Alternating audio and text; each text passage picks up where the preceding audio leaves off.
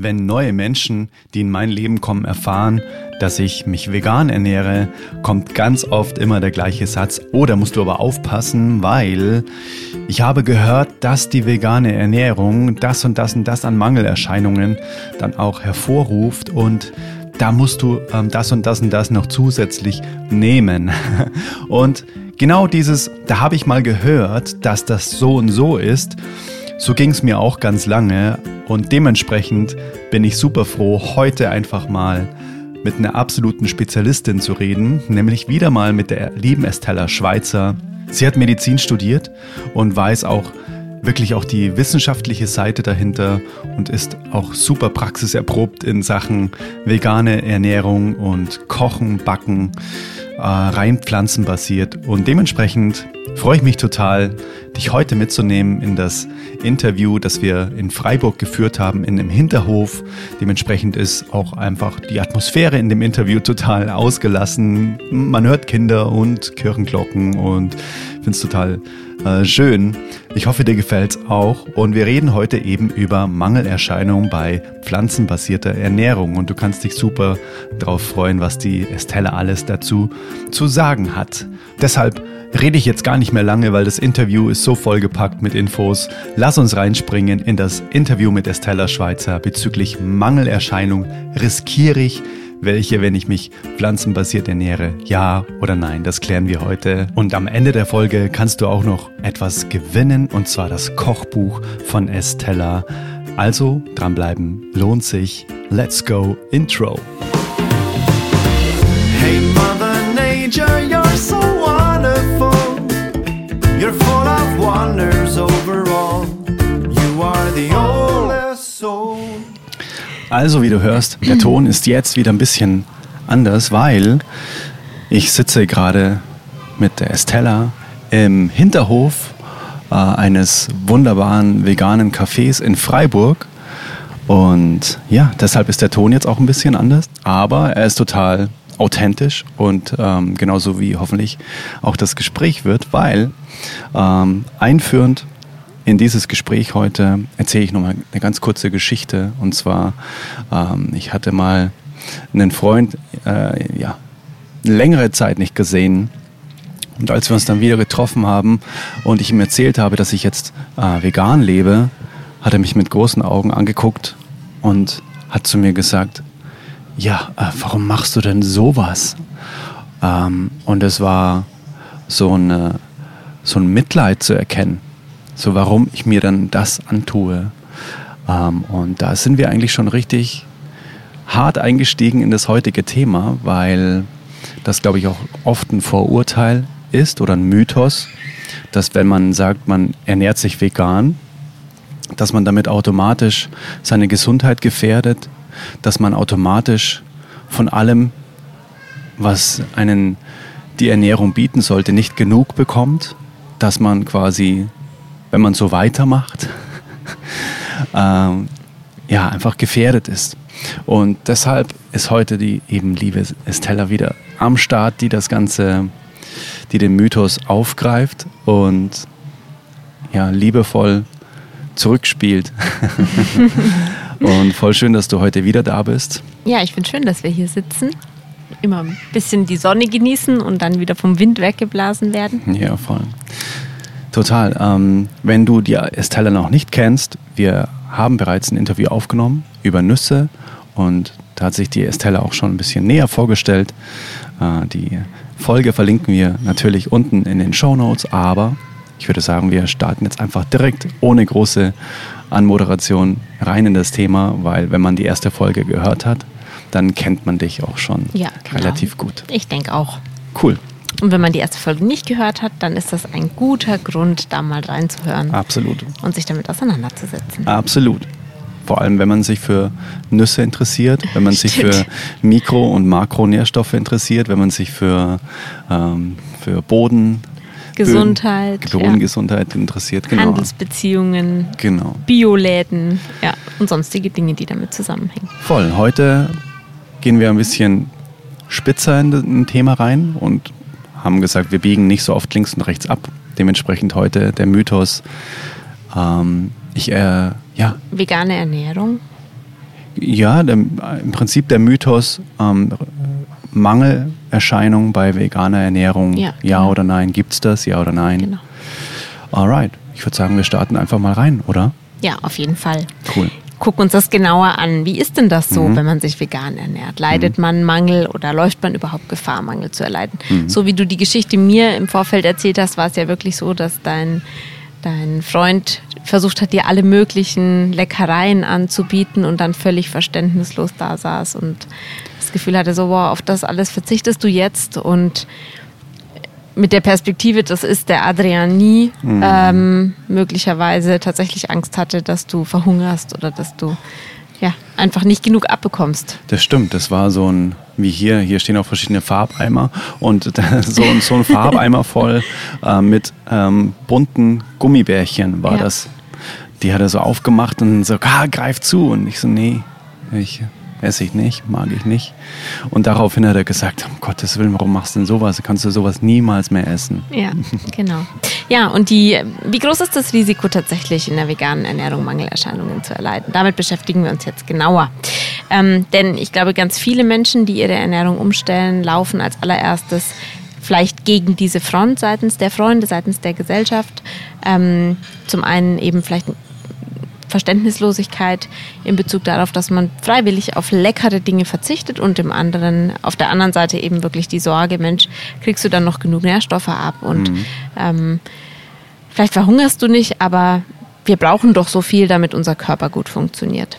Also ein Mangel sozusagen auf, auf sämtlichen Ebenen, auf der kulinarischen und dann eben auf auf, der, emotionalen, Essen hat ja wahnsinnig viel mit Genuss und Wohlbefinden zu tun. Ja. Auf Und- der zellulären, Ja, genau. Mhm. auf der körperlichen. Ja, Lass genau. uns da mal reingehen in diese, in diese Mythen. an. Genau, so. Ähm, und zwar habe ich mir gedacht, wir steigen mal ein und gucken uns ganz als allererstes mal an, was die ähm, Wissenschaft beziehungsweise der Teil der oder die Organisation in Deutschland, die sich mit Ernährung auseinandersetzt und das Ernährungsverhalten bestmöglich definiert, was die dazu sagt. Das ist in Deutschland die Deutsche Gesellschaft für Ernährung. Und die Deutsche Gesellschaft für Ernährung ist quasi zum Beispiel auch der Autor der Ernährungspyramide oder die Stelle, die die Ernährungspyramide rausgibt. Und Was ist das genau? die Ernährungspyramide ist quasi ist eine Pyramide. Inzwischen ähm, geht man von der Pyramide weg zu einem Teller und sagt, das ist, wir essen quasi 100 Prozent am Tag und das setzt sich aus Kuchenstücken zusammen, die eben verschiedene Nährstoffgruppen bzw. Lebensmittelgruppen beinhalten. Und bei der Ernährungspyramide hast du quasi auch so verschiedene Schichten. In der Basis ist als allererstes mal, also das ist ganz spannend, die hat sich nämlich in den letzten 25 Jahren auch extrem verändert, Okay, diese krass. Ernährungspyramide. Heutzutage ist in der Basis als allererstes mal Wasser. Ah ja. Ja, dann kommt auf der nächsten Stufe wahnsinnig viel Gemüse, Obst, Getreide. Dann kommen Hülsenfrüchte und ähm, nach oben hin geht es dann in die Richtung Samen, Saaten, Nüsse und in der Spitze sind Süßigkeiten. Und eben ungefähr auf drittletzter Stufe kommen dann auch tierische Produkte mit rein, wenn die Ernährungspyramide omnivor ist, Ach, also krass. quasi für alle Esser. Das, die tierischen Produkte sind ziemlich weit oben Ach, krass. und ähm, machen Um was dann am Ende zu bekommen? Also was soll die Pyramide darstellen? Quasi eine gesunde Ernährungsform, sodass der menschliche Körper äh, genug Energie zum Leben hat? Oder um was geht's? Genau, es geht um die, die vielseitige, abwechslungsreiche Ernährung, dass der menschliche Körper alle wichtigen Nährstoffgruppen aufnimmt. Also wir hatten es ja beim letzten Mal Makronährstoffe, Mikronährstoffe, also genug Kohlenhydrat, genug Fett, genug Eiweiß. Und dann eben auch die Mikronährstoffe gedeckt sind. Das, was wir nicht sehen, wenn wir essen, weil die halt einfach als Spurenbestandteile enthalten sind und in sehr kleiner Form oder eben nicht fürs Auge erkennbar in verschiedenen Nahrungsmitteln enthalten sind. Und genau, die Ernährungspyramide soll abdecken, das ist quasi eine Visualisierung dessen, was sinnvollerweise an Lebensmitteln gegessen werden sollte, So dass? So dass man möglichst lange gesund bleibt. Okay, gut. Und Mhm. eben genug Energie hat zum Leben, Okay. genug Energie oder genug Nährstoffe im Körper, damit alle zellulären Prozesse gut stattfinden können und so weiter und so fort. Okay. Genau. Und die Deutsche Gesellschaft für Ernährung hat eben diese Ernährungspyramide. Die, die Deutsche Gesellschaft für Ernährung ist ja nicht vegan. Das heißt, diese Ernährungspyramide ist auch nicht vegan, sondern die ist ganzheitlich ausgerichtet. Und da ist es trotzdem so, und das ist auch ganz klar die Empfehlung, ähm, in der Basis sollte genug getrunken werden und dann viele Lebensmittel, die eben sehr, sehr viele Mikronährstoffe enthalten, also sehr viele Mineralstoffe, Spurenelemente, Vitamine, also Salate, Kräuter, Obst, Gemüse, Getreide, Hülsenfrüchte. Mhm. Und so spitzt die sich nach oben hin weiter zu. Und dann haben wir eben oben, ähm, die Spitze machen Genussmittel aus, also wie Alkohol und Süßigkeiten. Und zwischen der Spitze und eben einem tieferen Teil der Basis findet sich eine Rubrik, in der tierische Produkte angesiedelt mhm. sind. Also Fleisch, Fisch, Eier, Käse, mhm. Milchprodukte. Ganz kurze Zwischenfrage. Mhm. Hast du so, ein, so eine Faustregel bezüglich Wasser und Trinken? Gibt es da? Das sowas? ist auch nochmal ein Thema für sich. Alles also die, die DGE sagt zum Beispiel zwei bis drei Liter pro Tag, um bei körperlicher Anstrengung und extremem ähm, Schwitzen natürlich auch mehr, wenn man viel, viel mehr Durst hat. Mhm. Aber wenn wir, gerade wenn wir pflanzlich essen und über die Nahrung sehr viel Flüssigkeit zu uns nehmen, weil einfach Obst, Gemüse, mhm. ähm, ja, und, und Grünzeug relativ viel zelluläres Wasser beinhaltet, mhm. da haben wir oft auch weniger Durst und müssen ah, weniger trinken. Okay, Dagegen, wenn wir uns irgendwie immer nur von Nahrungsmitteln ernähren, die keine Flüssigkeit beinhalten, mhm. also sehr viel trockene Lebensmittel, ähm, dann brauchen wir dem, demzufolge auch einfach mehr Flüssigkeit. Ach krass, ja, ja klar, ja, logisch. Mhm. Genau. Mhm. Ähm, genau, und die Deutsche Gesellschaft für Ernährung hat gerade in den letzten Jahren die Empfehlungen auch in der Hinsicht konkretisiert, dass zum Beispiel die tägliche Menge an Gemüse, also die Portionen an Gemüse, die Portionen an Obst, ähm, immer nach und nach so hochgeschraubt werden. Also dies fünfmal am Tag hört man jetzt seit Jahren schon. Ähm, fünfmal am Tag Obst und Gemüse zu essen, fünf Portionen am Tag, die machen sich immer in so einem Handteller, also so eine Hand voll. Ähm, mhm. Die Empfehlung geht ganz klar dahin, täglich Vollkorngetreide zu essen. Das war vor 25 Jahren auch nicht so, als ich begonnen habe, mich dafür zu interessieren. Zwei bis viermal pro Woche Hülsenfrüchte in die Ernährung mit einzubinden, regelmäßig Nüsse zu essen. Das sind Empfehlungen, die sind auch relativ neu, die gab es nicht vor, vor 25 Jahren. Was heißt neu? Ja, eben, die sind in den letzten vier, fünf Jahren, vier, fünf Jahren. mehr nach mehr in den mhm. Vordergrund gerutscht. Okay. Mhm. Reichlich Ballaststoffe, also genug Ballaststoffe, zuzuführen, mindestens 30 mhm. Gramm pro Tag. Die bekommst du halt nur, wenn du viele äh, pflanzliche Lebensmittel zu dir nimmst, weil mhm. tierische Lebensmittel haben keine Ballaststoffe. Mhm. Ähm, mhm. Genau, das Thema Nüsse wurde da vermehrt verstärkt ähm, in den Vordergrund gerückt und eine wirklich eine ganz klare Einschränkung in Bezug auf vor allem rotes Fleisch. Also maximal zweimal pro Woche rotes Fleisch ein bis zweimal pro Woche Fisch. Den haben sie eben drin wegen dieser Omega-3-Fette. Mhm. Ähm, Rotes Fleisch ist Rind. Ist Rind, genau. Schwein ist, glaube ich, auch nicht rot. Rind, theoretisch Pferd. Ah ja. Ähm, Büffel. Ich habe keine Ahnung. Also dafür kenne ich mir Fleisch viel zu wenig aus. Aber mhm. ja, genau. Und mhm. verarbeitete Wurstwaren zu reduzieren. Also mhm. die in der in dieser Ernährungs- oder in dieser in, in der Textform, die die DGE veröffentlicht, ähm, spricht alles dafür, den Grundsockel der Ernährung pflanzlich zu gestalten hm, krass, und auch die tierischen Produkte einzuschränken, also tatsächlich ein bisschen weniger davon hm. zuzuführen.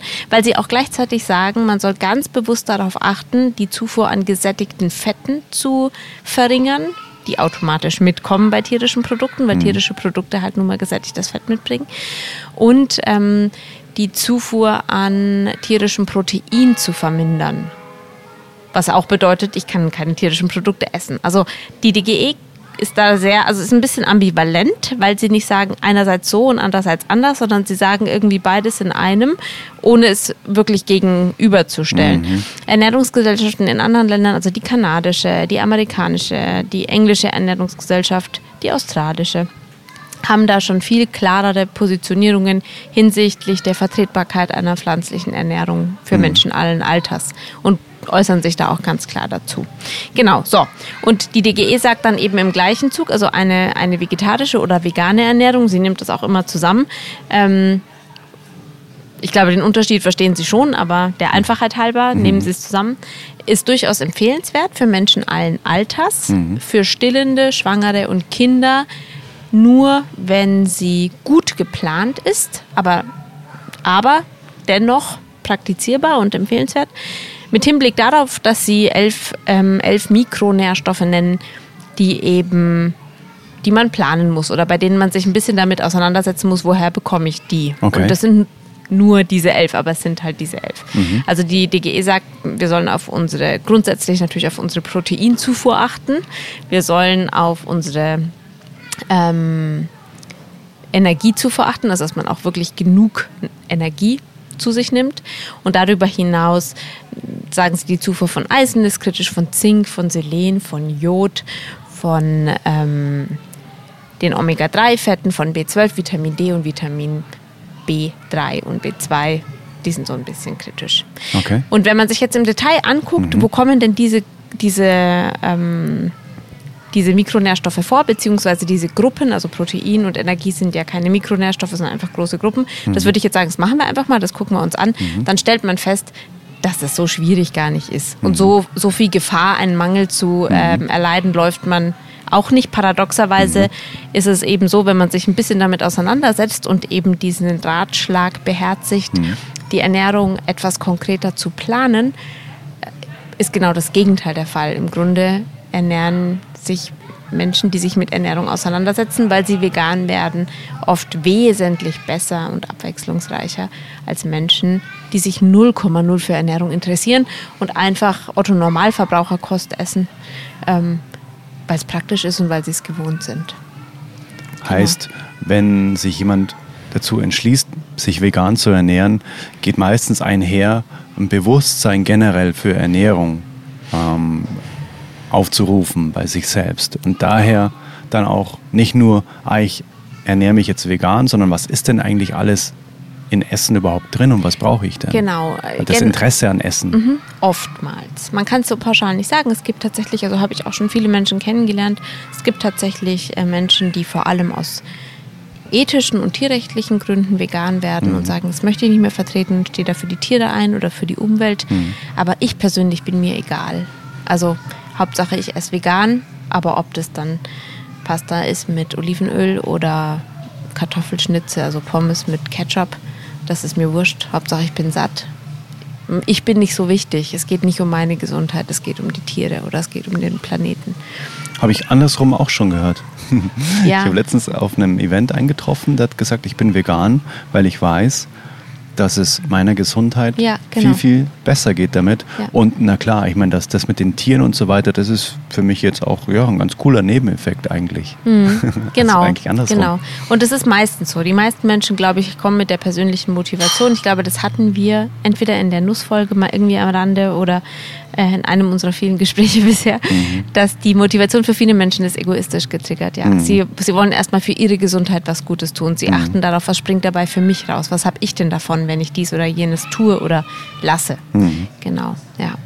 Jetzt gucken wir uns mal die verschiedenen ähm, kritischen Nährstoffe laut der Deutschen Gesellschaft für Ernährung an. Also wir haben eben zum allerersten Mal der, der Punkt Energie. Man nimmt zu wenig Energie auf, wenn man sich pflanzlich ernährt. Ähm, das bemisst die DGE daran, dass Gemüse im Allgemeinen, Kräuter, Salate, Obst, von der Kaloriendichte auf 100 Gramm gesehen relativ günstig dastehen, sage ich mal. Also eher wenig Energie liefern.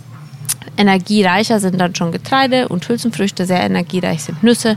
Natürlich sind auch Öle super energiereich, die braucht man zum Kochen ja auch. Und ähm, in der Hinsicht ist es tatsächlich so, dass das Bild total verschoben ist, weil die meisten, also die Menschen, auch vegan lebende Menschen, möchten ja satt werden. Und man wird nicht so richtig satt, wenn man nur Obst, Gemüse, am besten noch in roher Form verzehrt bist du nicht satt und bist nicht zufrieden als Esser. Und, ähm, und ich würde jetzt mal sagen, 90 Prozent der Menschen, die sich für eine pflanzliche Ernährung entscheiden, haben trotzdem das Bedürfnis, zufrieden zu sein, zu genießen und satt zu sein. Das heißt, die werden automatisch sättigende Mengen an Hülsenfrüchten und Getreide mit essen, die werden Nüsse essen und die werden nährende, also nährend kochen und auch nährend essen. Natürlich gibt es 10 Prozent, die vielleicht sagen, ich möchte besonders schlank sein oder ich möchte mich rohköstlich ernähren oder ähm, gerade eben auch in diesem Klischee vegan sind ja ganz oft eben junge Frauen dann im Klischeebild mit drin, die super, super schlank sein wollen und gar nichts essen. Und das sind natürlich auch Menschen, die möglicherweise dann pflanzlich essen. Die gibt es aber auch unter den Allesessern. Das ist ja ein ganz anderes Thema, da geht es ja nicht um Ernährung. Das heißt, ähm, eine pflanzliche Ernährung kann super energiedicht sein oder ausreichend energiedicht sein und satt machen und die Menschen auch mit dem Energie, mit der Energiemenge versorgen, die notwendig ist. Und der andere Aspekt dieser Sache ist, dass wir in einer Gesellschaft leben, die aufgrund der Tatsache, dass wir uns heutzutage in der Masse viel zu wenig bewegen, eher die Gefahr laufen, Übergewicht zu bekommen. Also ich glaube, jeder dritte Erwachsene oder jeder vierte Erwachsene und bereits jedes dritte Kind ist übergewichtig, laut medizinischer Bemessung In Deutschland. in Deutschland. Wow. Ähm, dass wir eigentlich gut froh sein können, wenn wir satt werden und trotzdem Mhm. etwas weniger Energie zu uns nehmen, als wenn wir satt werden und immer zu viel Energie zu Mhm. uns nehmen und theoretisch Diät halten müssten. Also dieses ähm, Kaloriendefizit, was man am Ende hat, oder? So Wenn man im sportlichen Bereich ähm, Mhm. sprechen möchte, ja, in einem Kaloriendefizit zu sein oder einfach in einer adäquaten Kalorienmenge. Weil wir essen, also wenn wir, wenn wir uns heute einfach anschauen, was an Nahrungsmitteln zur Verfügung steht, mit einer relativ großen Energiedichte, weil sie einfach äh, fertig essen sind, dann machen die halt nicht satt. Die haben zu wenig Ballaststoffe, diese Nahrungsmittel. Die sind, haben zu wenig Wasser. Sie sind industriell gefertigt, hochverarbeitet und man kann von ihnen relativ viel essen, also einfach auch wesentlich mehr, als man, als man eben an Energie wirklich bräuchte. Und der Magen ist noch nicht so sehr gefüllt, dass ein Sättigungsgefühl eintritt. Also das, die Tendenz, dass Menschen sich heute überessen in unserer Gesellschaft, einfach dadurch, dass die Energie so komprimiert kommt und eben verflüssigt im Prinzip eigentlich, ne? Also diese, oder verwässert im Prinzip eigentlich. Dieses ja, das eigentliche. Gegenteil. Also es, es ist ja nicht wässriger, es ist nicht Nee, nee, ich meine jetzt einfach nur von, von dem Bild, wie man sieht. Es ist quasi so verdünnt alles. Mhm. Bedeutet, dass die Energie mit ganz viel drumherum eigentlich im Prinzip angereichert ist ähm, und dass man da total viel davon essen kann, bis dann mal der Energiehaushalt gedeckt ist, den der Körper eigentlich braucht. Oder? Dass man dass, dass so viel da mitkommt im Prinzip eigentlich, Mhm. um diese Energie, die man eigentlich braucht. Wenn man sich vegan ernährt. Nee, wenn man eben so viele Fertigprodukte isst, wie du gerade gesagt hast. Ja, dann hat man, weil man, wenn wir, ah, ich glaube, wir sprechen jetzt von zweierlei Arten Energie. Auf der Kalorienebene hast du mit so einem Fertigprodukt viel zu viel Kalorien und sie kommen relativ leer. Weil Nee, weil man nicht satt wird davon. genau, weil man nicht satt wird. Und von was wird man denn satt? Letztendlich wird man als Mensch, wenn, man, wenn wir jetzt einfach eine Mahlzeit angucken, wir werden satt durch ausgiebiges Kauen und eine bestimmte Füllmenge des Magens. Also unser Gehirn realisiert sozusagen schon während wir kauen, dass wir essen und nach 20 Minuten fängt ein Sättigungsgefühl an einzutreten. Egal, was dann im Magen ist. Ja, und wenn der Körper halt dann, unser Körper ist ja nicht blöd, der lässt sich nicht verarschen. Wenn der realisiert, im Magen ist fast nichts drin oder nur ein Apfel, dann hat er halt eine Stunde später wieder Hunger, weil der Apfel dann auch verdaut ist und dann ist er vor geht er in den Darm weiter und der Körper realisiert, boah, da ist aber jetzt keine Energie in der Zelle angekommen ähm, oder zu wenig Energie angekommen. Und was, was wir aber super, und die Magenfüllmenge macht auch was aus. Also gehen wir mal davon aus, wir essen eine vollwertige Mahlzeit und kauen gut, dann merken wir nach 20 Minuten ein langsames Sättigungsgefühl und beim zweiten Teller dann schon so, wow, jetzt ist mein Bauch auch voll, es reicht. Und fangen dann nicht an, dritten, vierten, fünften Teller zu essen oder uns nachzunehmen, außer wir haben halt extrem viel Hunger manchmal oder es schmeckt so gut. Warum ist Kauen so wichtig? Erstens mal auf Ernährung, also auf Verdauungsebene beginnt die Verdauung im Mund. Die Zucker werden bereits durch Amylase gespalten. Das ist ein Enzym in unserem Speichel sozusagen, das greift und anfängt, die Zuckerbausteine klein zu, klein zu schneiden. Und diese Vorverdauung im Mund durch das gute Kauen, also die, allein schon das mechanische Kauen, wei oder zerkleinert die Nahrungsbestandteile, wodurch dann die, die Säure im Magenraum, die anderen Enzyme im, im Magenbereich und auch später auf Darmebene besser angreifen können. Ach, weil das halt viel kleinere Bausteine sind, die den anknabbern müssen. Und eben keine großen Klötze mehr knacken. Ah, Genau, also deswegen ist es so gut. Es ist natürlich auf der Ebene des Genusses absolut essentiell, sage ich jetzt mal als Kulinarikerin auch. Und ähm, auf der Ebene der Sättigung auch, weil wir uns, also wenn wir, wenn wir uns Zeit nehmen zum Essen und bewusst kauen, dann sind wir viel achtsamer unterwegs. Das heißt, unser Körper kann auch auf Hormonebene schon alleine in ein anderes Level switchen. Er kommt von diesem Adrenalin-Push-Level, ich bin hier in Action, ich muss was abgeben heute, ich muss absolvieren, ich arbeite, Stress, all diese Faktoren, die unser Leben ausmachen, die rutschen dann in den Hintergrund. Der Parasympathikus, also der eben gegen den Sympathikus, gegen das Action-Level geht und für Entspannung steht und für Ruhe steht und auch eben Verdauung ermöglicht, der wird aktiv. Der ganze Hormonhaushalt beruhigt sich. Die Muskeln kommen in den Entspannungszustand. Also wir, wir fahren einfach mal eine Spur runter. Es gibt und das so Faustregeln, glaube ich, oder? Bezüglich Kauen. So 30. 30 Mal, Mhm. mm, sagt man. 30 bis 50 Mal. Machst Ja. du das? Zählst ja, du schon, mit? aber ich meine, das liegt auch daran, nein, ich zähle nicht mit. Ähm, ich kau einfach sehr gerne. Ich habe eine Weile lang mal mitgezählt, auch nicht bei jedem Happen, aber um mir mal vor, also einfach vor, zu, Ein vor Augen bekommen. Mhm. zu führen, wie lange kau ich denn. Und ich persönlich mag beim Essen einfach total gerne Nahrung im Mund zu spüren und auch wirklich das klein zu kauen. Also die, ja, und dann hat meine Nahrung auch Be- Ballaststoffbestandteile Mhm. oder einfach harte Elemente, die ich, die ich ähm, zerbeißen muss. Und das, Das hat dann ich auch wieder mit, angenehm. mit Mindful Eating zu tun, Ja. ne? also diesem achtsamen Essen. Ich Genau. mache jetzt das ganz bewusst, Genau, ja. weil wenn wir nur so zwischendrin reinschaufeln, machen wir das machen nicht. wir das halt überhaupt nicht. Ja. Mhm. Genau so. Und da kommen wir jetzt wieder zurück zu der aufgenommenen Kalorienmenge, weil wenn wir nebenher so schnell reinschaufeln, essen wir ja viel mehr, als uns in dem Moment gut tut. Wir überessen meistens dann auch die Magenfüllmenge. Und wenn wir Fertigprodukte anschauen, die relativ kaloriendicht sind, ähm, dann haben wir bei einem gefüllten Magen sowieso schon das Doppelte an Kalorien zu uns genommen das wir zu uns nehmen müssten, auf eine Mahlzeit bezogen. Also zum Beispiel eben so eine Pizza aus hellem Mehl ähm, mit nur mit Käse und Salami drauf. Hat jetzt fast gar keine Ballaststoffe. Mm, Da passt in so einen Magen, wenn man sie klein kaut, locker eine ganze Pizza rein. Magen mit 400, 500 Milliliter Füllvermögen. 600 gehen theoretisch rein, wenn man ihn ganz voll machen würde. Du kannst eine Pizza locker einfalten, so ungefähr. Schwupps ist sie da drin. Und dann hast du aber pro Pizza, was weiß ich, 1300, 1400 Kalorien aufgenommen oder mehr. Ähm, das ist mindestens die Hälfte des Tagesbedarfs bei einem ganz normalen Menschen, der nicht sportlich tätig ist. So. Und das ist diese Thematik mit der Energiedichte. Also eine Das ist das, was Pflanzen- ich gemeint habe, ne? Was Ja. ich vorher gemeint habe, dass das so Genau. verflüssigt ist im Prinzip. Ja. Das ist eigentlich so, dass so wenig in so einem in einer großen Füllmenge drinsteckt, was man dann letztendlich brauchen kann. Genau, was das man wirklich ich. verwerten kann. Das ja, meinte ich genau. vorher. Ich habe es schon verstanden, nur ich habe die Formulierung nicht ähm, gut greifen können. Genau, und das ist natürlich bei der in der pflanzenbasierten Ernährung für unseren Lifestyle heutzutage absolut von Vorteil, weil du hättest dann eben als bürotätiger Mensch trotzdem die Möglichkeit, ein relativ großes Volumen zu essen, um dein, um dein Sättigungsgefühl zu erreichen und dieses Gefühl, oh, ich habe jetzt auch den Bauch voll und mir geht's gut. Ähm, und hast trotzdem aufgrund der großen Dichte an, an Gemüse ähm, relativ viel Flüssigkeit mitgenommen, parallel eine geringe Kaloriendichte zu dir genommen. Du hast aufgrund von Getreide und Hülsenfrüchten dein Sättigungsgefühl und ganz viele Ballaststoffe.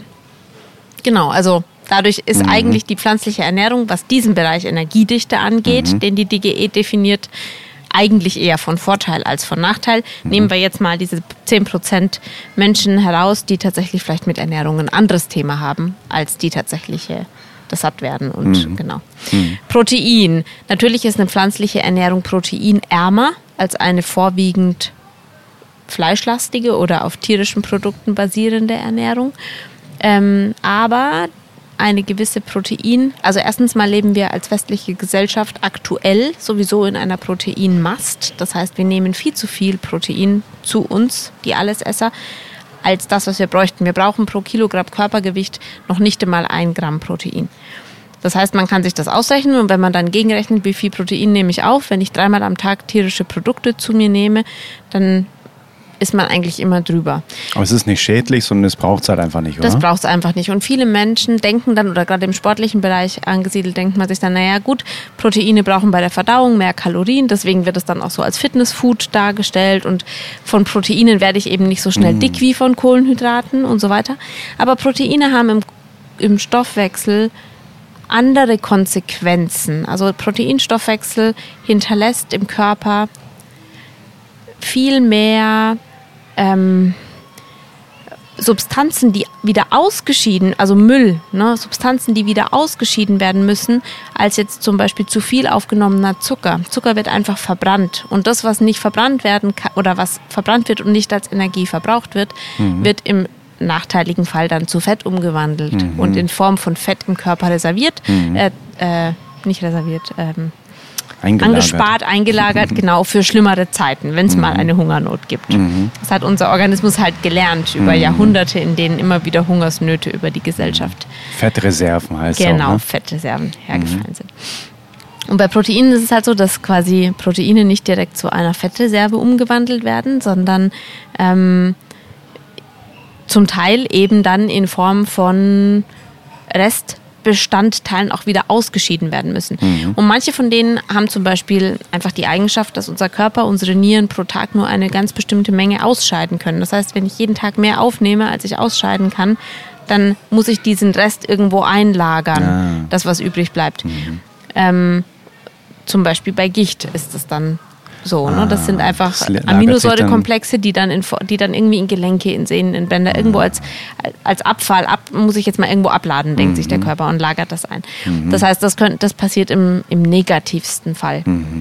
Und Krass. wir wissen zum Beispiel auch, dass wir durch viele, viele tierische Proteine, die wir aufnehmen, Kalzium verlieren. Also wenn der Körper quasi diese tierischen Proteine verarbeitet und umwandelt und in körpereigenes Protein versucht umzuwandeln, dann braucht ihr für viele von diesen Schritten offensichtlich Kalzium. Das wird aus den eigenen Knochen, aus der eigenen Körpersubstanz gelöst und zum Teil dann über den Urin ausgeschieden. Man verliert es einfach. Ähm, da ist die Wissenschaft auch noch nicht ganz schlüssig, warum das passiert. Es gibt aber Biomarker, die einfach gezeigt haben, dass es so ist. Genau. Also deswegen, Protein ist nicht per se super gut und man soll sich eben damit auch nicht überfüttern. Und die pflanzliche Ernährung, also diese pflanzlichen Proteine, die natürlich auch in pflanzlichen Lebensmitteln vorkommen, also auch in Obst und Gemüse und Salaten sind Proteine drin, nur natürlich nicht so viel wie in einer Hülsenfrucht oder in einer Nuss oder eben dann im Vergleich theoretisch in einem Stück Fleisch. Aber diese pflanzlichen Proteine haben auf den Körper eine viel positivere Wirkung als die tierischen, ähm, weil sie gezielter für den Körper gezielter eingesetzt werden können und nicht so Nebenwirkungen haben wie eben Kalziumverlust Verstehe. Und Calcium ist wiederum einer dieser elf. anderen kritischen Nährstoffe. Genau. Genau. Bedeutet, es wäre eigentlich sehr wichtig, dass wir Das genug wird- davon haben. Genau, ja. Also wir könnten uns eigentlich nicht leisten, ähm, das unnötig zu verlieren. es, ja, ist zumindest schade. Also wenn wir es über die Dauer praktizieren, dann führt es halt irgendwann auch zu anderen Krankheiten. Ja, genau. Dann eben Eisen, ähm, Eisen, Calcium, äh, Selen, Zink, Jod. Das sind jetzt alles Elemente, die als kritisch benannt werden. Aber Als kritisch insofern, wenn man zu wenig davon hat. Genau, oder Okay. nein, wenn man, dass man durch eine vegane Ernährung zu wenig davon bekommt. Ja, ja, okay, mhm. Und ich habe mich mit einem Arzt unterhalten, der tatsächlich auch sich selbst vegan ernährt und der wiederum meinte, die werden benannt, aber ich habe noch nie einen Patienten gehabt, der wirklich einen ganz massiven Zinkmangel oder der ganz massiven Selenmangel hatte Im Blutbild dann. im Blutbild, Mhm. genau. Ja, und die gucken wir uns nochmal an. Also bei Eisen ist es einfach so, Eisenmangel ist ja typisch für Frauen. Eisen haben Frau, äh, Frauen verlieren durch, durch die Blut. Mhm. Periode einfach auch jeden Monat ein bisschen Eisen. Und ich glaube, Frauen haben auch grundsätzlichere ähm, oder haben grundsätzlich niedrigere Eisenwerte als Männer. Mhm. Und manche Frauen haben auch niedrigeren Eisenwert, als der durchschnittliche Eisenwert ist und sind trotzdem sportlich und fit. Mhm. Und haben den aber einfach immer. Und Eisen ähm, kann man, oder beziehungsweise Eisen hat die Konsequenz, wenn es in Mangel auftritt, dass man oder wenn man eine Mangelerscheinung hat, dass man unter Müdigkeit leidet, spröde Lippen bekommt, spröde Haare, blass wird und so. Und wenn jemand das bei sich tatsächlich beobachtet, dann kann er zum Beispiel durch vermehrten Verzehr von Hülsenfrüchten, Vollkorngetreide, Kürbiskernen, grünem Blattgemüse, Spinat hieß es Ähm, immer. ja, Stimmt das? Spinate hat man sich um eine Kommastelle vertan. Deswegen, Rausschneiden. um eine Kommastelle vertan. genau, bei Spinat hat man sich um eine Kommastelle vertan. Das heißt, der Wert von Spinat, der Eisenwert ist gar nicht so hoch. Aber Brokkoli oder Grünkohl haben zum Beispiel relativ viel Eisen. Ist ja krass. Um eine Kommastelle vertan. Ja, ne, irgendwann halt einfach mal eine Messung gemacht und dann ist bei der Defin also bei dem beim Aufzeichnen des Wertes ist halt das Komma um eine Stelle verrutscht und dadurch war der Wert falsch. Und Und zwar Wie geil ist das? Dann wird's Popeye gar nicht geben wahrscheinlich am genau, Ende. Stimmt, genau. Zum Glück ist das passiert, sonst hätten wir, hätten wir auf Popeye verzichten ah, müssen. krass. Ja, aber Grünkohl hat zum Beispiel relativ viel Eisen, Mangold, also anderes grünes Blattgemüse, Okay. Kräuter, Petersilie ist sehr eisenreich. Okay. Genau. Also da kann man sich auch mal einfach eine Tabelle aus dem Internet ziehen Ah, und dann cool. diese Lebensmittel vermehrt in die Ernährung mit einbeziehen.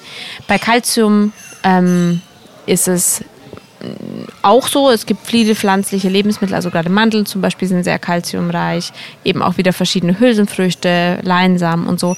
Und Calcium ist tatsächlich nach allerneuesten Studien und Erkenntnissen wirklich ein Element, was in der veganen Ernährung möglicherweise ein bisschen zu kurz kommt. Okay. Und da wäre es empfehlenswert, einfach zum Beispiel mit Calcium angereicherte Pflanzenmilch zu trinken. Ah ja. Und das Calcium in dieser Pflanzenmilch kommt dann von der Kalkalge. Hm, Ich habe schon wieder den Namen vergessen. Calcareus kommt auf, heißt der Name auf jeden Fall hinten raus.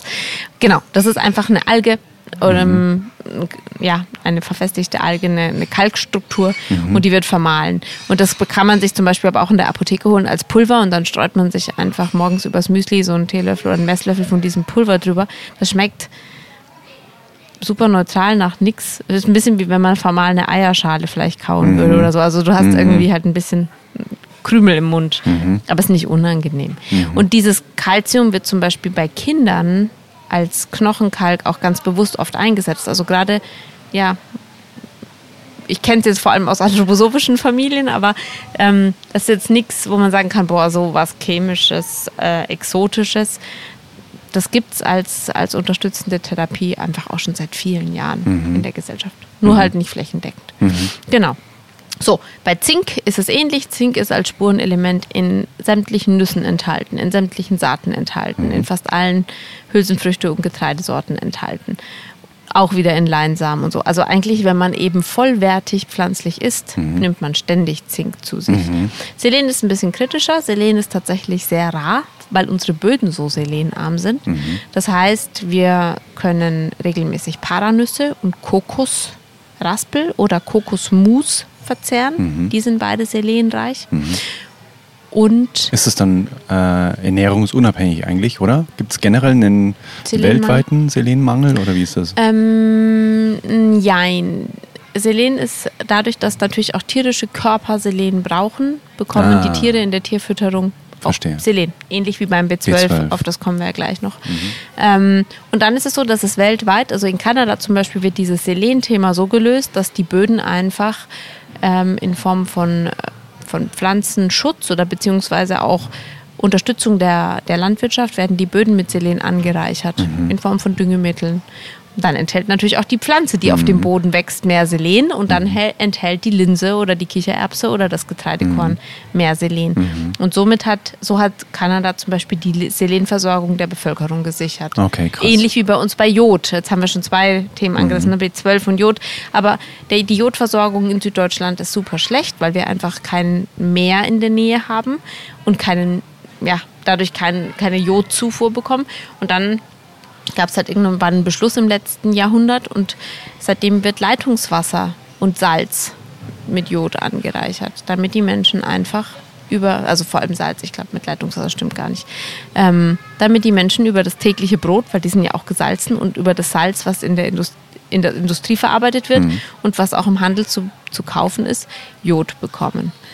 Und da kann man sich dann als Verbraucher noch entscheiden, kaufe ich Jodsalz oder nicht, aber in allen Fertigprodukten wird Jodsalz verwendet. Und ist es gut, weil es heißt immer Jodsalz ist so schlecht? Jod ist so umstritten, Genau. ja, aber prinzipiell hätten wir alle einen Kropf, wenn wir kein Jod zu uns nehmen würden. Aha, Also das okay. ist so ein bisschen, ja. Aber wo kommt denn dieses Bild her? Herr Jod muss aufpassen und so? Ähm, ich glaube, das ist immer schwierig, weil es gibt, also so, bei solchen Streitthemen gibt es immer zwei Fronten. Das eine ist die wissenschaftliche Front, die anhand von, von Querschnittsuntersuchungen nachweist, dass bestimmte Schritte nötig sind. Und das andere sind die, die Gegenstimmen, die ich jetzt an der Stelle aber auch gar nicht als komplett nichtig hinstellen möchte, sondern bei denen ich zum Beispiel eher der Meinung bin, man muss sehr genau hingucken. Aber es gibt dann eben auch Gegenstimmen, die sagen, Jod hat den und den und den Einfluss auf, oder bei Fluor, Fluor haben wir das auch, aufs Nervensystem und dadurch werden Menschen wir gehen jetzt mal nicht in die ganzen Inhalte rein. Also es gibt auf jeden Fall immer zwei Pole. Ne? Und beide verdienen Achtsamkeit, Aufmerksamkeit, Respekt. Man sollte sich selbst einfach ein Bild dann machen und vielleicht einen guten Mittelweg finden. Oder für sich sich für einen von den beiden Polen unterscheiden, wenn sie sehr extrem sind. Und ja. Und bei Jod ist es tatsächlich so, ähm, dass man halt davon ausgeht oder dass die Gegenstimmen dann, dann sagen, eine externe Jodzufuhr verändert die, verändert die Schilddrüse, das Schilddrüsengewebe führt zu Über- und Unterfunktion und so weiter.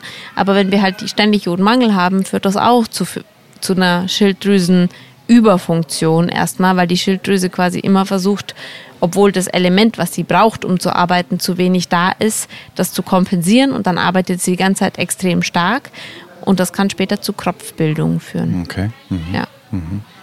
Und sorry, wenn ich jetzt springe, äh, ich hätte noch mal eine Frage zu Selen. Ja, Für was ist das gut? Oder für was braucht es der für den Körper? Zellstoffwechsel. Zellstoffwechsel, Genau. alles klar. Okay. Regeneration und Zellschutz.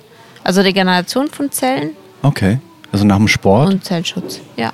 wäre Selen ja, wichtig? Genau, oder? ich glaube, da können wir gar nicht so klein kleinteilig denken, also Sport, Selen, weil ne, Mhm. ja, ja, meine Muskelzellen müssen, sondern das, da geht es eher um alles Körpergewebe Mhm, und verstehe. eine ständige, weil was wir bei, wenn wir jetzt in den Bereich ganz kurz mal reingucken, Sport triggert ja im Grunde, also überhaupt jegliche Belastung, triggert eine, die Körpersubstanz und führt eigentlich dazu, dass der Körper ähm, Gewebe regeneriert. Also das ist ein positiver Trigger dafür, dass sich Zellen erneuern, dass ähm, sich Muskeln aufbauen, dass Knochengewebe sich konsolidiert, also fester wird. Und genau, und deswegen ähm, triggert Sport eigentlich oder Bewegung an sich überhaupt, dass der Stoffwechsel, ähm, dass unser Stoffwechsel hochfährt und dass unsere Körpermasse sich sozusagen bestmöglich regeneriert, also sich eigentlich pimpt selber. Und natürlich wird auf dieser Ebene in allen zellulären Vorgängen des ganzen Körpers, nicht nur Muskelgewebe, wird auch Selen benötigt, unter anderem. Aber eben, es ist zu kleinteilig, nur zu sagen, ah, Sport, mehr Selen. Das, ja, Verstehe. Das ist eine größere Dimension. Ja, Okay. genau. Ähm, welche von diesen elf haben wir jetzt schon? Jetzt haben wir das Proteinthema angeschaut, das Energiethema angeschaut, Eisen, Calcium, Selen, Zink, Jod. Jetzt kommen wir zu B12, B3 und D und schauen uns noch die Omega-3-Fette an. Bei B12 ist es eben auch so, ist ja ein sehr, sehr großes Lieblingsthema Voll. rund um die vegane Ernährung. Eigentlich wird nur das immer Es wird immer nur über B12 berichtet. Ja, und vor allem, ich will nicht vegan werden, weil ich will ja nicht jeden Tag so eine Pille schlucken. Das ist ja voll, voll künstlich. Ja, genau. B12 ist im Körper super, super wichtig fürs Nervensystem und ist als Vitamin eben auch in fast jedem Zellprozess oder zellulären Prozess beteiligt. Hat, ja, essentiell. Brauchen wir in mini, mini, mini kleiner Dosierung. Also wir brauchen nur 5 Mikrogramm pro Tag, echt nicht viel. Und es wird angereichert im Körper und gespeichert. Und der Speicher hält auch, wenn ich von heute auf morgen mich nur pflanzlich ernähre und mein Speicher war davor voll, dann hält er fünf Jahre an und ich merke gar nichts. B12 ist super essentiell für Kinder in der Wachstumsphase, also eigentlich für Säuglinge und dann bis zum, bis sie erwachsen sind, weil es eben ein, ein Schlüsselelement ist, wenn in Bezug darauf, dass das Nervensystem ausgebildet wird und sich wirklich gut und solide entwickeln kann. Und ja, deswegen wird Veganern geraten und Menschen, die ihre Ernährung umstellen, jeden Tag ein B12-Präparat zu nehmen, damit wir einfach diesen Speicher niemals leer laufen lassen und immer dafür sorgen, dass der gut gefüllt bleibt.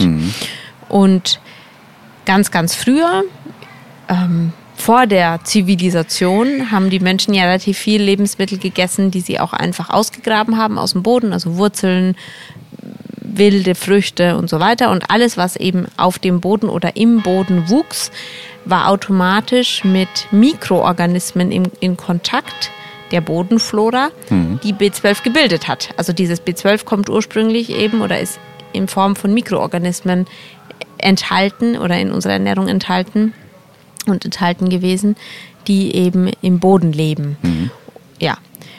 Über die tierischen Produkte bekamen es wir es zu Urzeiten eben auch deswegen, weil Tiere in der Regel ihre Nahrung aus dem Boden ausgegraben haben oder vom Boden weggegessen haben. Mhm, also verstehe. Rinder haben gegrast, Pferde haben gegrast, Schweine haben im, im Boden rumgeschnüffelt mit ihrer Schnauze und haben auch Nahrung vom Boden gegessen, Hühner picken aus dem Boden und so weiter. Das heißt, in, einem, in einer idealen Welt ist dieses Mikrobiom im Boden intakt und die Tiere essen das auf. Da endet dann die ideale Welt. In einer idealen Welt bringt man das Tier nämlich nicht um. Aber, aber so wurde das früher quasi gesichert. Heutzutage leben die Tiere ja in der Regel nicht mehr so. Also ganz, ganz wenige, weniger als wahrscheinlich 0,5 Prozent der Tiere äh, ernähren sich von einem solch intakten Boden. Ähm, die anderen 99,5 Prozent der Tiere stehen irgendwo in Ställen oder ja, äh, oder also sie stehen nicht alle in Ställen, aber über 90 Prozent stehen in Ställen und die, die grasen, grasen meistens nicht von so einem intakten Boden, sondern eben auch von einem, von einer bepflanzten Wiese, die irgendwie vorverarbeitet wird oder vorbearbeitet wird und dann nicht so ähm, äh, ja, wie so ein Biotop auch funktioniert und aufgestellt ist. So, und diese Tiere, die in der Massentierhaltung im Stall stehen, die bekommen Mastfutter. Dieses Mastfutter besteht in der Regel einfach aus Soja und Getreideschrot und Samen und Saaten, um den Fettgehalt anzureichern. Oder Fischmehl noch zusätzlich oder andere Abfälle aus der Lebensmittelindustrie. Und diese Tiere nehmen natürlich über die Nahrung überhaupt gar keine natürliche B12-Quelle auf. Deswegen bekommen die auch eine Pille. Und wenn ich als Pflanzenesser die Pille nehme, dann nehme ich halt den direkten Weg und gehe nicht den Umweg über das mit B12 angereicherte Tierfleisch. Ja, in Form von einer Pille. Insofern sind wir da beim B12-Thema tatsächlich ähm, nicht unnatürlich, sondern wir sind halt.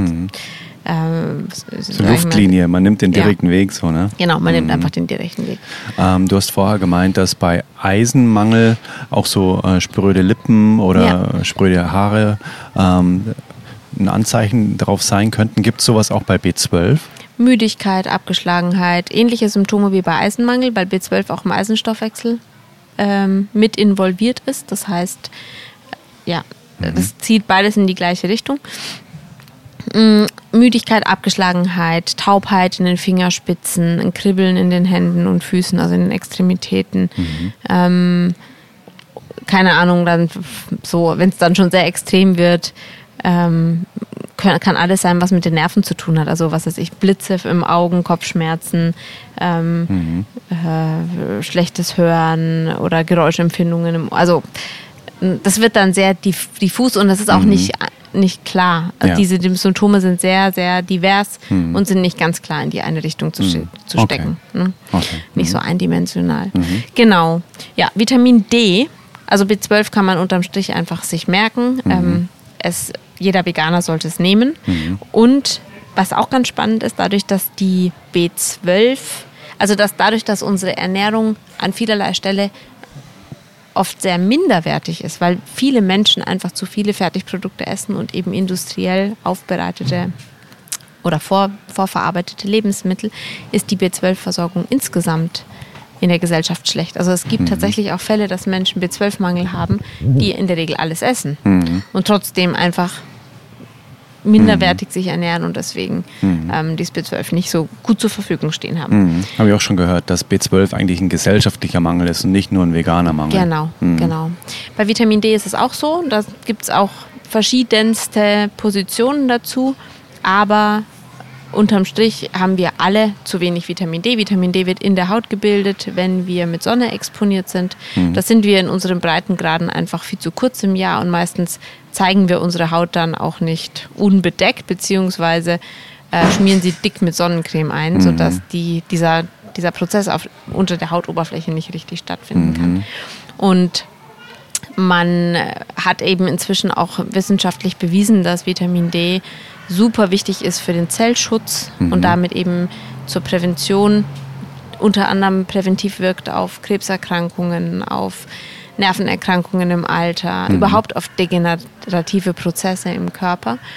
Und es ist absolut wichtig und, und gut, einen, einen adäquaten Vitamin D-Wert im Blut zu haben. Den sollte man auch zwischendurch einfach mal checken lassen beim Hausarzt und dann ein Präparat nehmen. Was wiederum nicht sich bewiesen hat, ist zum Beispiel die Tatsache, Vitamin D in super hochdosierter Form als präventives, also Prävention zu betreiben, indem man Vitamin D super hoch jeden Tag nimmt. Ähm, da gibt es auch Studien dazu inzwischen, die einfach zeigen, dass die Menschen trotzdem zum Teil krank werden. Also das, da gibt es einfach die Korrelation nicht eins zu eins.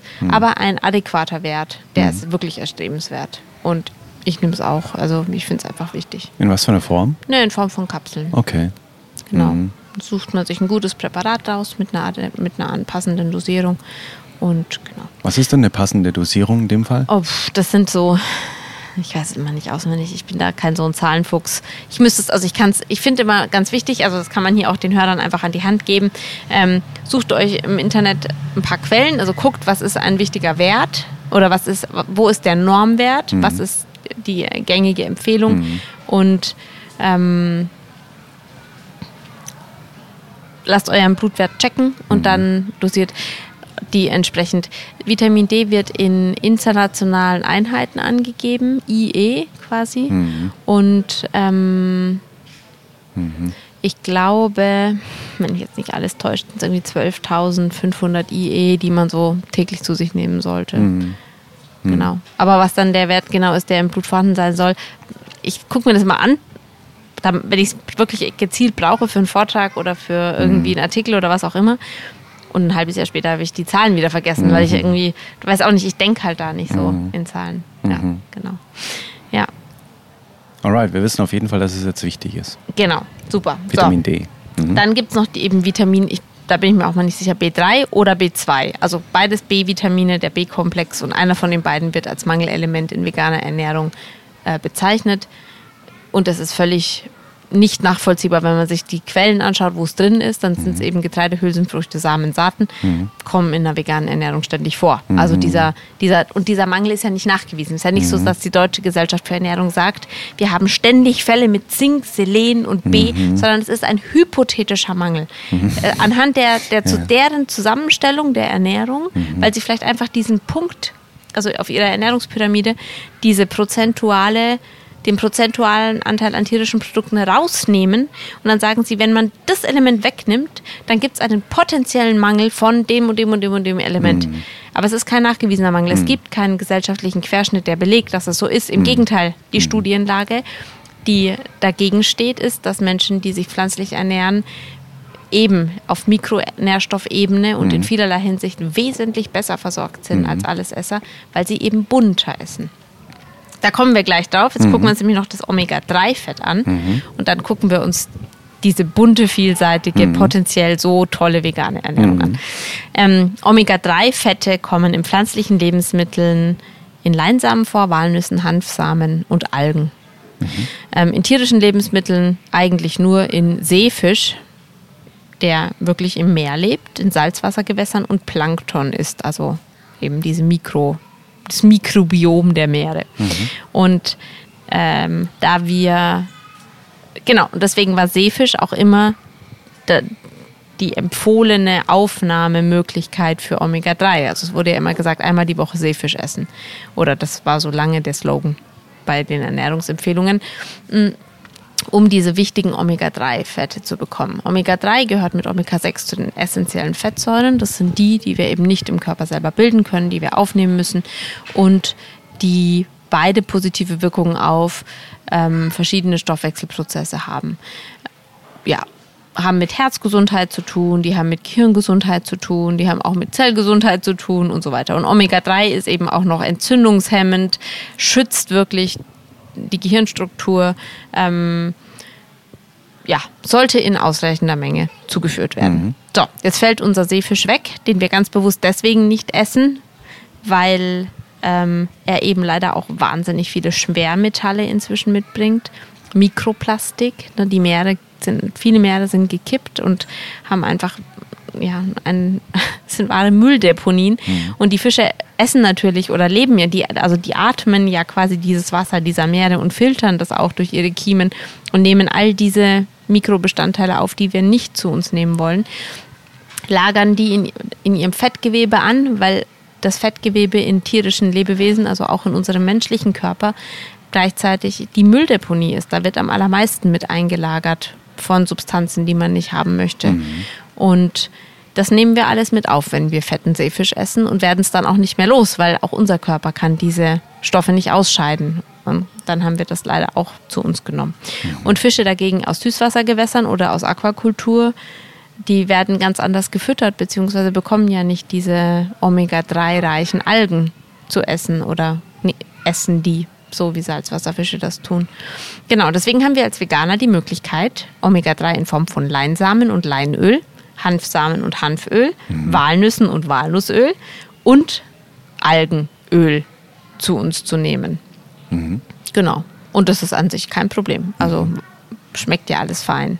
Was, was ist da so eine Tagesration? Wenn man Ähm, mal in Walnüssen spricht? Oder? Eine Handvoll Walnüsse, also quasi auch so 30 Gramm am Tag, sind eine super Quelle. Man sagt zwei, drei Esslöffel Leinsamen in geschroteter Form übers Müsli, im Müsli ähm, oder eben ein Esslöffel Leinöl auf dem Salat. Ähm, Hanfsamen. Im Grunde, ich bin immer ein Fan davon, nicht jeden Tag zu messen, alles zu messen, sondern zu sagen, hey, ähm, ich gestalte meine Küchenstruktur jetzt so, dass diese, diese Lebensmittel einfach ihren Platz haben in meiner Küche und dass ich die täglich mit einbeziehe. Also sich einfach anzugewöhnen, in jede Salat immer eine Flasche Leinöl im Kühlschrank stehen zu haben, in jede Salatsoße einen Schluck Leinöl reinzumachen. Wenn man den Geschmack schmeckt halt ein bisschen fischig, also es schmeckt so, schmeckt so, schmeckt halt nach Leinöl. Ähm, wenn man den Geschmack nicht mag, dann vielleicht lieber tatsächlich Leinsamen zu verzehren, ähm, weil der nicht so intensiv danach schmeckt. Brot mit Leinsamen zu backen, in die Müsli-Mischung welchen mit reinzutun. Ähm, Das mache ich tatsächlich. ja. Ich habe immer Leinsamen zu Hause, aber nie Leinöl. Ja, ja, also ich habe auch selten Leinöl da, weil ähm, ich kaufe es dann, ich kaufe es immer in kleinen Flaschen und dann soll es ja im Kühlschrank stehen, damit die diese Fettsäuren auch nicht oxidieren und man Okay. soll schnell aufbrauchen. Also ist die Flasche dann nach eineinhalb Wochen spätestens leer. So, und dann muss ich ja dran denken, wieder welches mitzunehmen beim Einkaufen. Und dann manchmal geht es mir halt einfach verloren. Und dann habe ich wieder welches. Genau. Ich nehme dann oft den praktischeren Weg und, und esse einmal am Tag eine Omega-3-Kapsel mit, mit ähm, da gibt es tolle Präparate auch mit, äh, mit, vor allem mit den weiterentwickelten. Also Omega-3 wird im Körper weiter gespalten im Stoffwechselprozess und das sind dann die äh, Eicosahexaensäure und die Docosahexaensäure, die als stoffwechselaktive Formen in unserem Körper aktiv sind. Also äh, DHA und EP Eicosahexa Eik- Eicosapenta, EPA und DHA. Das steht dann auf dem Präparat mit drauf. Und ich kaufe mir halt dann irgendwie alle paar Monate so ein Präparat und nehme ich jeden Tag eine Kapsel. Ja, und sichere das dann so ab. Also Genau. was hast du alles an Präparaten in, meinem- deinem, in also deinem Schrank stehen? Im Moment nehme ich ähm, Vitamin D, diese Fett, Fett, diesen Fettkomplex, also quasi Omega-3 in Form von äh, EPA und DHA. Mhm. Und ich nehme einfach so ein Mikronährstoffpräparat ähm, nach Nicoretinau von Sunday Natural, weil das einfach für mich, da ist alles drin, was potenziell Mangel, also mangelhaft vorkommen könnte. Und damit ergänze ich einfach meine, meine bunte Alltagskost. Ja. Und das Mhm. aber mache es könnte so auch sein, dass es, phasenweise. es könnte aber auch sein, dass es überflüssig ist. Ja, definitiv. Okay. Mhm. Aber so aus, einfach aus dem Gefühl der, der Sicherheit. Und ich weiß auch, Der auf der, Komplettierung so, ne? Genau.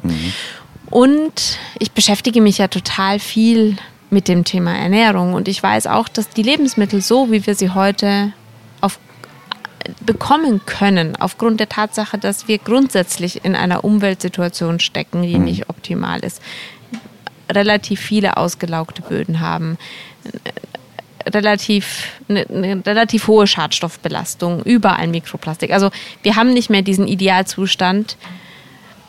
Ich stolper gerade über meine eigene Formulierung. Wir haben nicht mehr, weil wir wie immer davon ausgehen, es war früher mal besser. Das wissen wir gar nicht so genau. Ne? Im Mittelalter äh, waren ganz andere Dinge relevant. Man hat nicht so viel Chemikalien erzeugt und in die Böden gegeben, aber ähm, ja, die die Natur war möglicherweise gesünder dort, wo sie unbeschadet existierte. Ob die Lebensmittel wirklich so viel gesünder waren oder so viel angereicherter waren, können wir gar nicht überprüfen, weil wir haben keinen Apfel mehr von vor 100 und von vor 200 Jahren, sondern wir gehen ja einfach durch potenzielle Rechnungen zurück und in die Zukunft und so. Aber es wird gesagt, dass Lebensmittel nur noch einen 10% der ursprünglichen, zum Beispiel 10% der oder 30% der ursprünglichen Nährstoffdichte haben, weil, sie, weil wir einfach diese Situation haben. Ausgelaugte Böden, Bewässerungen, Düngung und so weiter und so fort. Ähm, und in dem Zusammenhang denke ich mir, es kann einfach nicht schaden, wenn ich ab und zu mal zwei, drei Monate so ein Präparat nehme und dann wieder drei Monate Pause mache und dann das wieder tue. Es ist ja nur ergänzend zu dem, was ich täglich esse.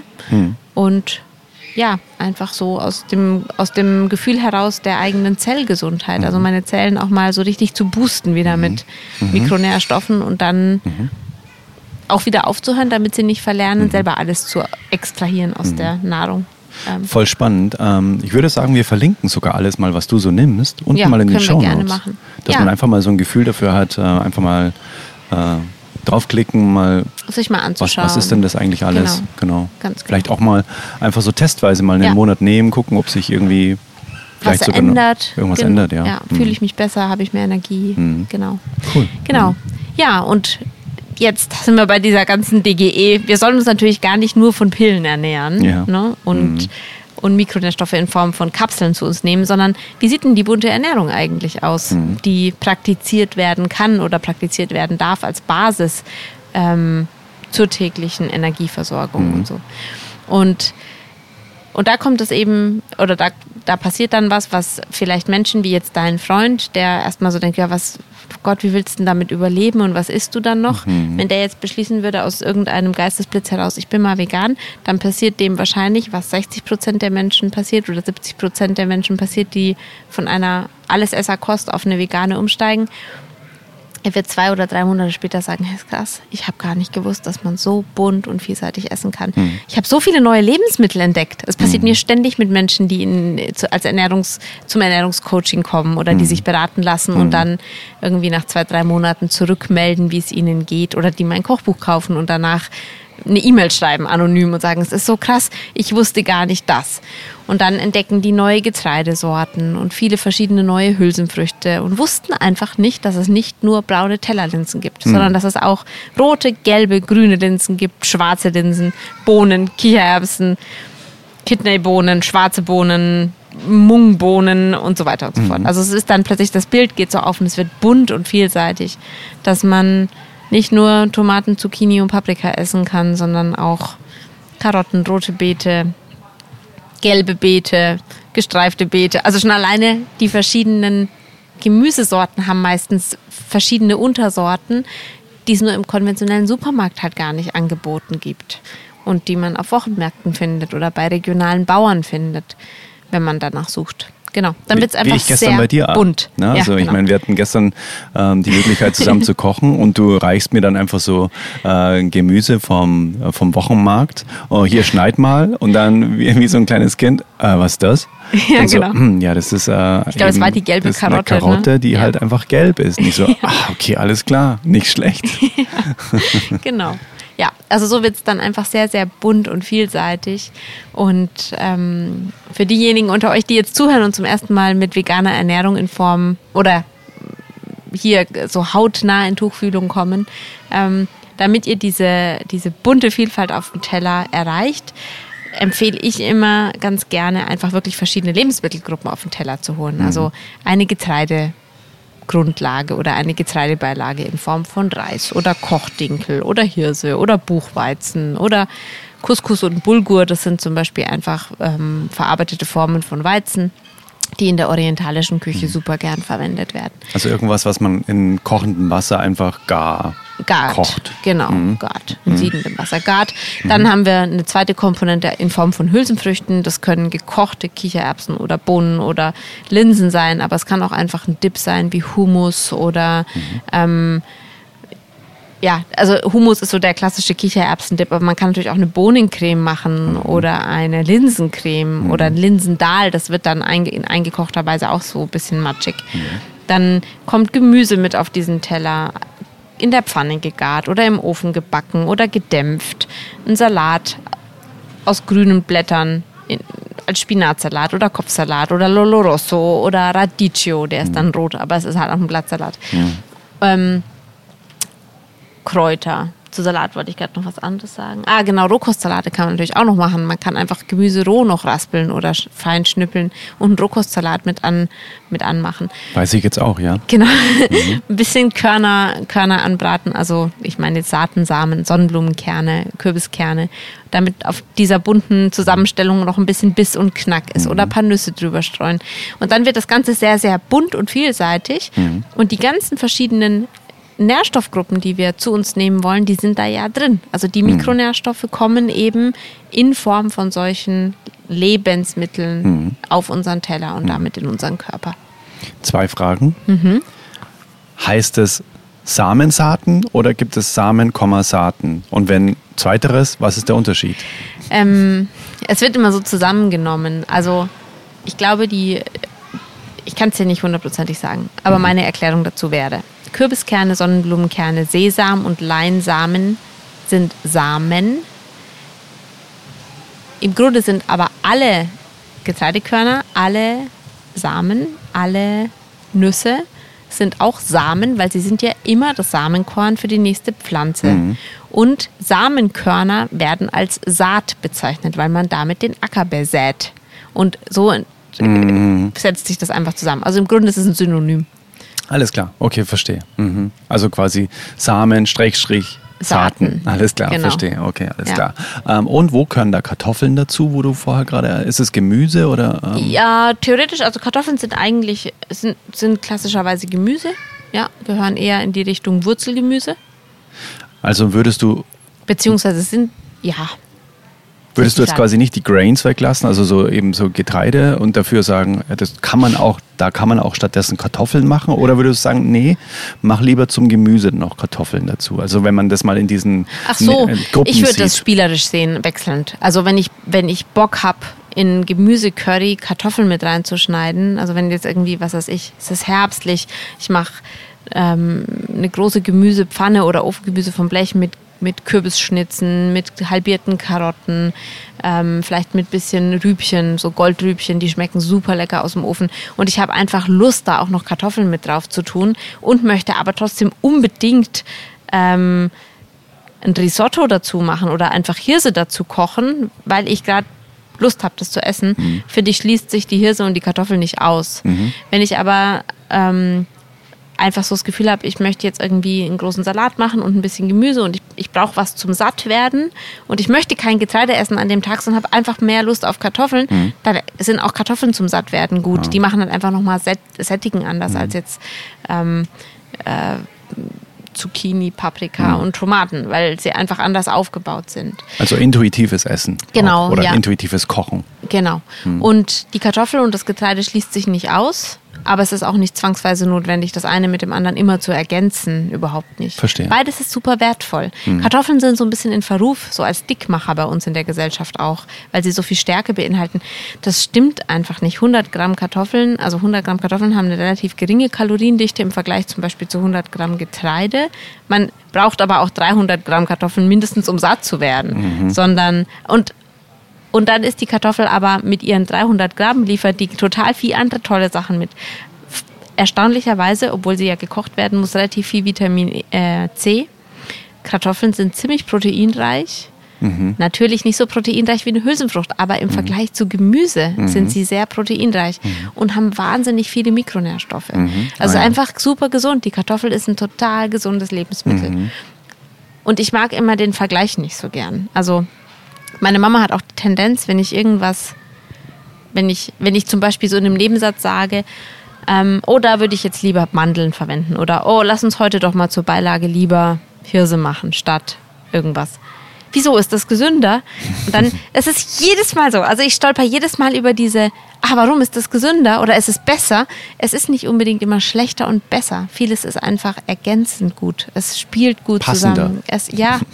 Oder eben bei die Vielseitigkeit macht das aus. Also möglicherweise ist zum Beispiel, jetzt nur als Beispiel, ist das Hirsekorn im Vergleich zum Reiskorn das vollwertigere Getreide.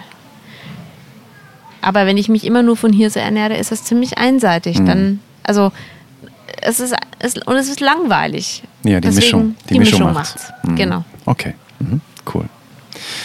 Jetzt haben wir vielleicht nochmal ganz kurz zusammenfassen, diese, diese Gruppen, Mhm. wo du sagst, wenn das so auf einem Durchschnittsteller immer ist, Ja. dann ist es auch deiner Meinung nach eine bunte Ernährung, die Spaß macht. Genau. Da mag ich das Bowl-Konzept einfach Mhm. total gerne.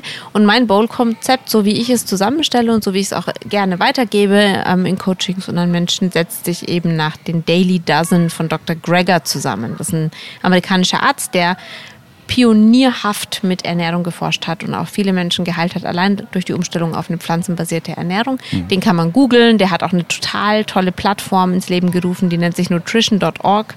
Da kannst du Mhm. Irgendwie alles Mögliche finden. Ähm, und Dr. Greger hat eben Dr. Gregers Daily Dozen gegründet oder beziehungsweise auch als App kann man die, glaube ich, aufs Handy laden. Ähm, da geht es um die zwölf Nahrungsmittelgruppen und Nahrungsmi- Nahrungsbestandteile, die man möglichst täglich zu sich nehmen sollte, um gut versorgt zu sein. Auch ganz undogmatisch gesehen. Also das tägliche Dutzend. Das tägliche Dutzend, genau. Und ein Teil davon landet eben in meiner Bowl. Zu diesem täglichen Dutzend gehören Getreide, Hülsenfrüchte, Gemüse.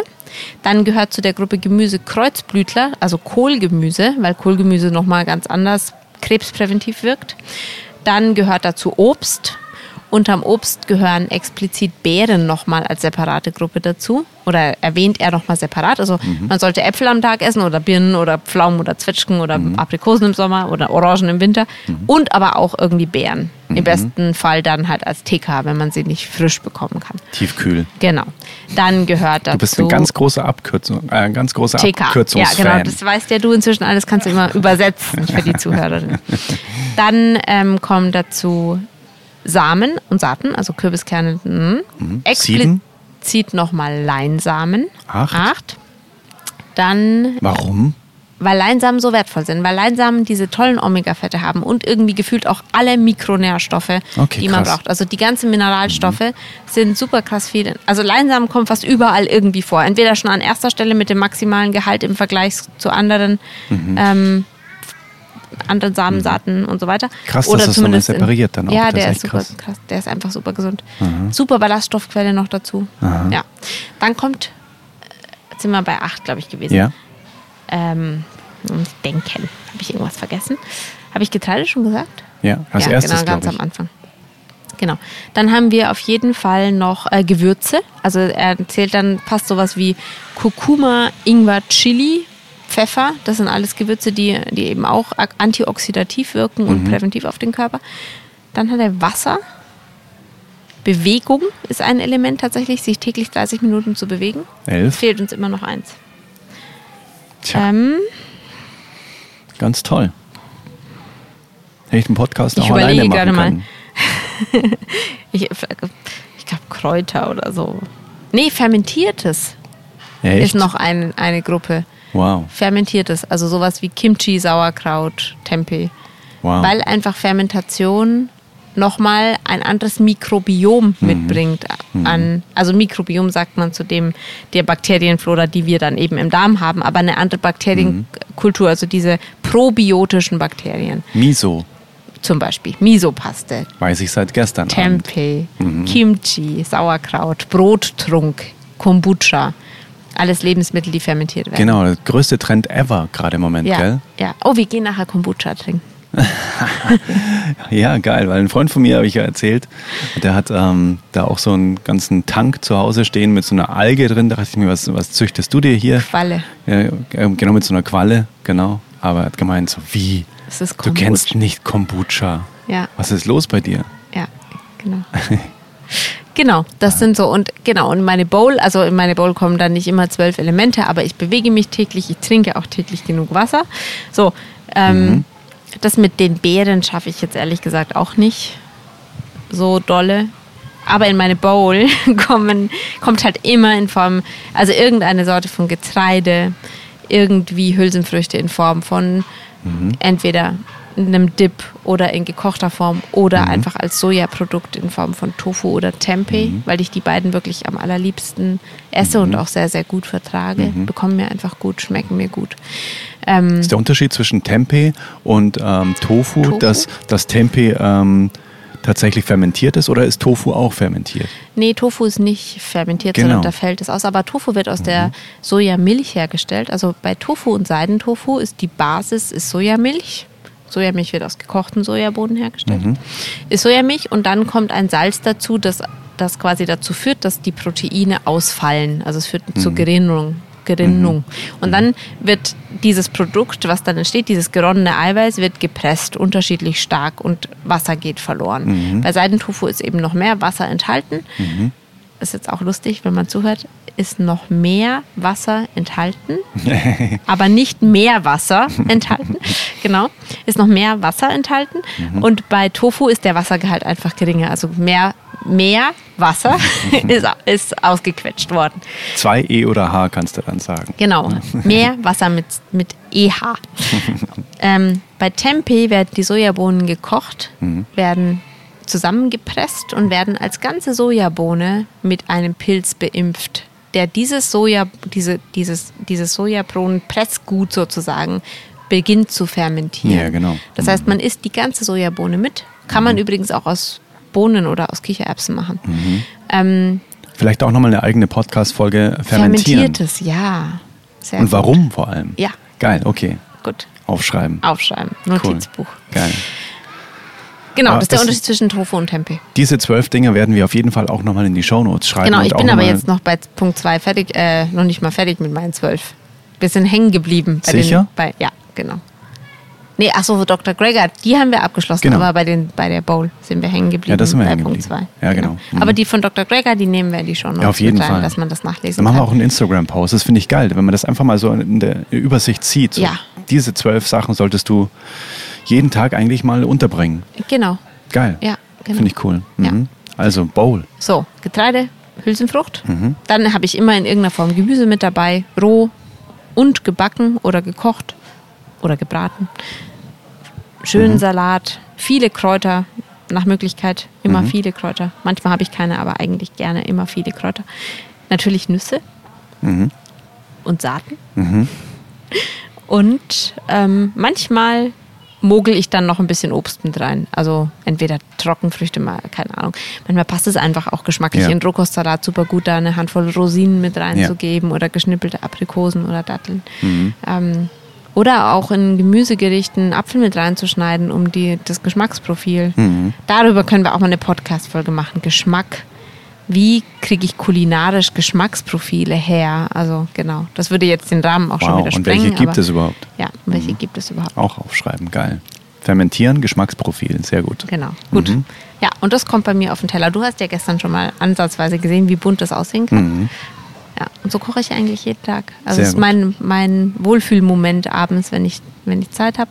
Es geht auch schnell. Das klingt jetzt erstmal so, okay, dann stehe ich da fünf Stunden in der Küche. Nein, überhaupt nicht. Ja, ich kann's bezeugen, Meistens das ging koche ich schnell. in einer halben Stunde und habe trotzdem was Buntes auf dem Teller. Ja, voll.